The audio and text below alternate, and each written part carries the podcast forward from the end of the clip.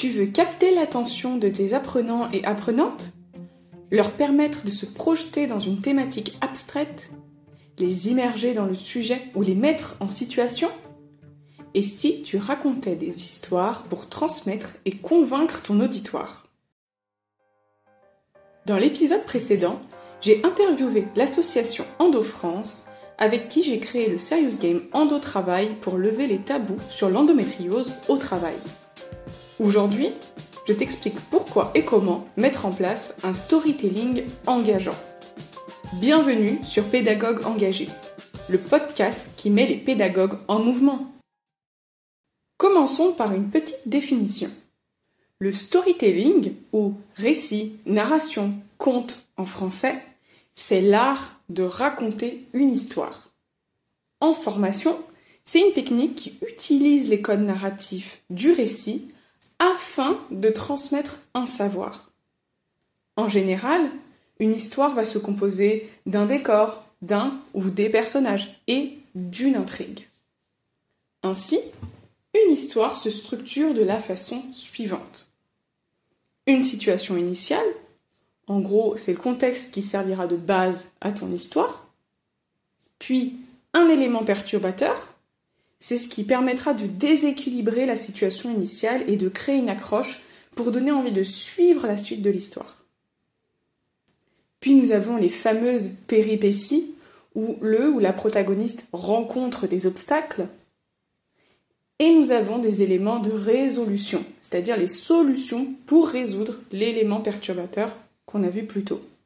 Et on termine avec une situation finale qui va venir conclure ton histoire.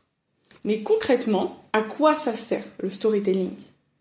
Donc le storytelling, c'est une modalité pédagogique qui est hyper puissante parce qu'elle va te permettre de capter l'intérêt de ton public et de véhiculer des idées fortes. Ça va être aussi une histoire auquel on s'identifie, qui nous parle et qui nous permet de nous projeter parce que ça va stimuler nos émotions, nos perceptions sensorielles et ainsi notre mémoire. Par contre, attention, à ne pas basculer du côté obscur du storytelling en utilisant cette technique pour formater les esprits, frustrer ou manipuler. Pour cela, questionne-toi sur ton intention en racontant cette histoire et sur l'impact que celle-ci peut avoir sur ton public cible. Pour que ce soit encore plus concret pour toi, je te propose de penser à une formation, une conférence ou un atelier que tu as suivi et qui a utilisé le storytelling, où on t'a raconté justement une histoire. C'est bon? Tu l'as? Voici quelques questions. Comment cette histoire était-elle structurée? Quels étaient les messages clés transmis à travers ce récit? De quel passage tu te souviens le mieux? Quelles émotions cette narration a-t-elle provoqué chez toi? Cette histoire t'a-t-elle permis de mieux appréhender la suite de la formation? Ou de rendre le sujet moins abstrait? Voilà, n'hésite pas à refaire l'exercice à chaque fois que tu perçois une histoire dans une formation pour vraiment comprendre la dynamique qui se cache derrière. Maintenant, qu'on sait ce qu'est le storytelling, qu'on a compris à quoi ça sert, on peut se demander qui est concerné. Est-ce que vraiment tous les publics sont touchés par les histoires? Eh bien la réponse est oui. Tous les publics peuvent être touchés par une bonne histoire. Néanmoins, il convient de bien adapter ton récit à ton public cible. On ne racontera pas la même histoire euh, en fonction de l'âge, en fonction aussi de la situation euh, des personnes, de voilà, convient vraiment de s'adapter au public. La question plutôt de qui est concerné, ce serait plutôt quand est-ce qu'on peut utiliser le storytelling? Donc, à savoir que c'est une modalité que tu peux utiliser en conférence, euh, lors d'un cours en présentiel, lors d'une formation e-learning ou lors d'un serious game. C'est une technique qui va être intéressante dès qu'il s'agit d'un sujet abstrait, où il faut travailler euh, l'imaginaire des apprenants, quand on va souhaiter créer une immersion ou enclencher une mise en situation, etc. Les exemples sont nombreux, mais il faut vraiment se poser aussi la question du moment où tu proposes une histoire à tes apprenants.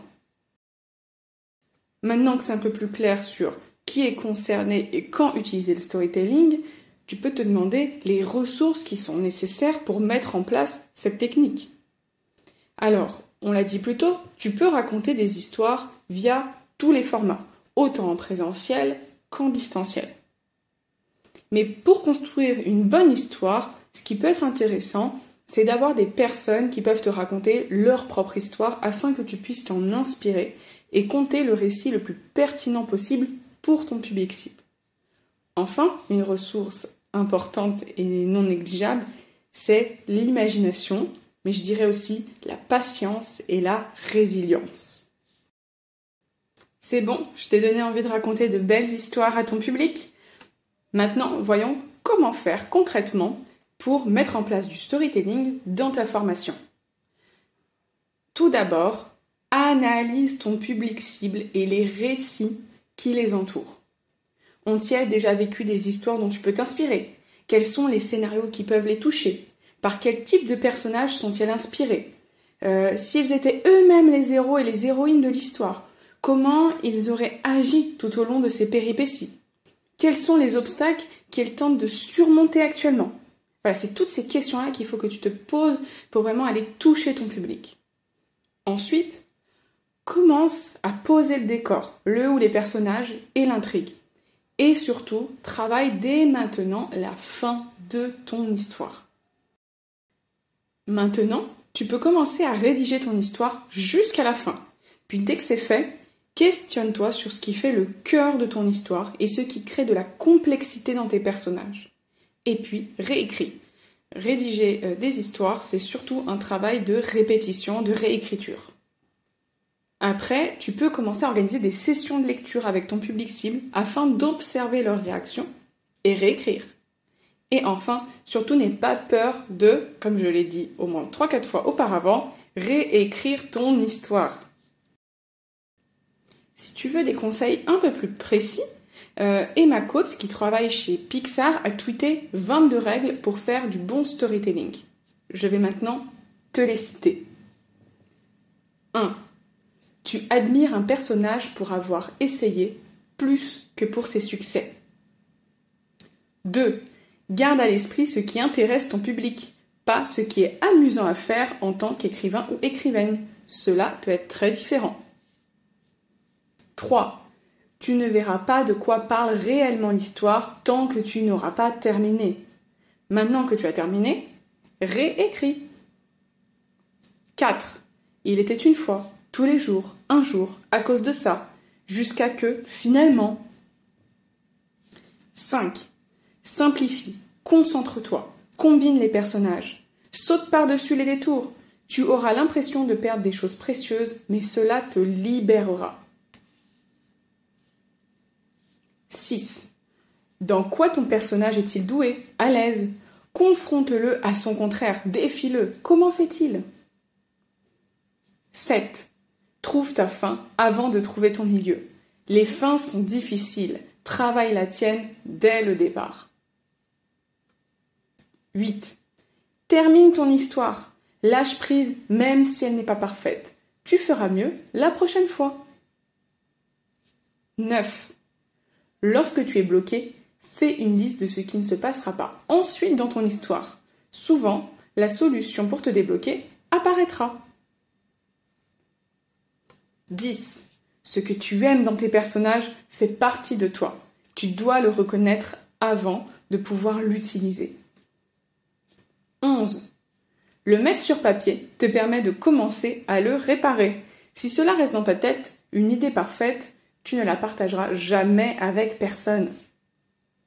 12. Ignore la première chose qui te vient à l'esprit, ainsi que la deuxième, la troisième, la quatrième et la cinquième. Élimine l'évidence, surprends-toi. 13. Donne des opinions à tes personnages. Le passif malléable peut te sembler sympathique lorsque tu écris, mais c'est un poison pour le public. 14. Pourquoi dois-tu raconter cette histoire? Quelle est la croyance brûlante en toi dont ton histoire se nourrit? C'est le cœur de celle-ci. 15. Si tu étais ton personnage dans cette situation, comment te sentirais-tu? L'honnêteté donne de la crédibilité à des situations incroyables. 16. Quels sont les enjeux? Donne-nous une raison de soutenir le personnage. Que se passe-t-il si elles ne réussissent pas? 17. Aucun travail n'est jamais perdu. Si ça ne marche pas, lâche prise et passe à autre chose. Ce travail aura son utilité plus tard. 18. Une histoire se teste, elle ne s'affine pas. 19. Les coïncidences pour causer des ennuis aux personnages sont excellentes. Des coïncidences pour les en sortir sont de la triche. 20. Un petit exercice. Prends les éléments constitutifs d'un film que tu n'aimes pas. Comment les réorganiserais-tu pour que ce film te plaise? 21. Tu dois t'identifier à ta situation et ou à tes personnages. Tu ne peux pas simplement écrire que quelqu'un est cool. Qu'est-ce qui te ferait agir ainsi? Et 22. Quelle est l'essence de ton histoire? Le récit le plus minimaliste de celui-ci. Si tu le sais, tu peux construire à partir de là. J'espère que tous ces conseils t'auront inspiré à écrire des histoires qui vont toutes et tous nous bouleverser. N'hésite pas à me les partager. Je suis toujours curieuse de connaître justement les récits que tu pourrais nous raconter. Et voilà, cet épisode de Pédagogue engagé est maintenant terminé. Dans le prochain épisode, j'interview un autre projet inspirant. Je t'invite à me partager tes expériences, remarques et questions sur LinkedIn. Merci d'être resté jusqu'au bout. J'espère que cette analyse t'a plu.